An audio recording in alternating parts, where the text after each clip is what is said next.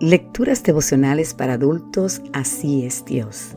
Cortesía del Departamento de Comunicaciones de la Iglesia Dentista del Séptimo Día Gascue en Santo Domingo, capital de la República Dominicana. En la voz de Sarat Arias. Hoy, 23 de enero, el Dios de la verdad. Éxodo 20:16 No digas mentiras en perjuicio de tu prójimo. Dada la manera en que campa rampante la mentira en nuestro mundo, hay un retrato de Dios presentado en la Biblia que reviste especial importancia. Dios es un Dios de verdad. Deuteronomio 32:4. Dios ama la verdad. Toda su obra ha sido hecha con verdad. Salmo 33:4.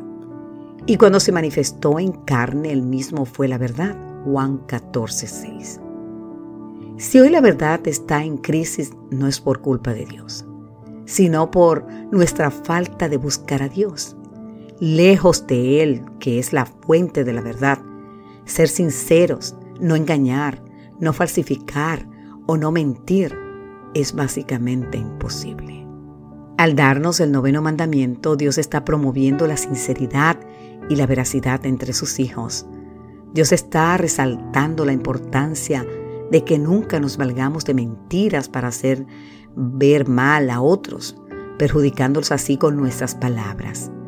Este mandamiento nos hace reflexionar en el daño que causa decir mentiras, alterar información, esconder datos que deben estar disponibles o calumniar con chismes que acaban con reputaciones ajenas. Todas estas prácticas traen con ellas serios problemas de comunicación, convivencia y respeto problemas que Dios quiere evitarnos. No hablar contra nuestro prójimo falso testimonio exige que vigilemos cada palabra que sale de nuestra boca.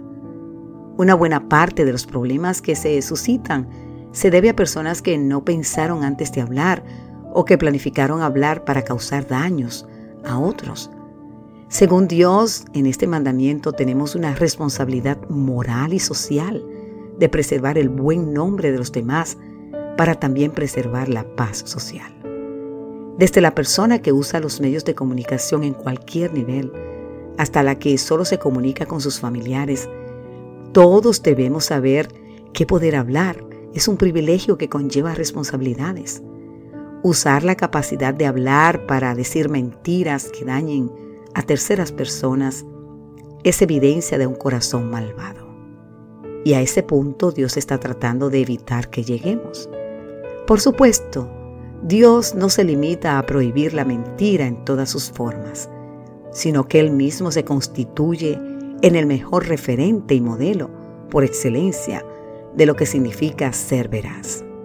Sabemos, como nos dice en números 23, 16, que Dios no es hombre para que mienta. Pero también sabemos que ese Dios vino a este mundo como hombre fue probado y tentado en todo y nunca pecó. Hebreos 4:15.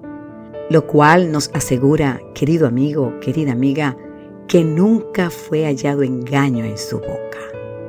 Recuerda, Él es un Dios de verdad. Que Dios hoy te bendiga en gran manera. Amén.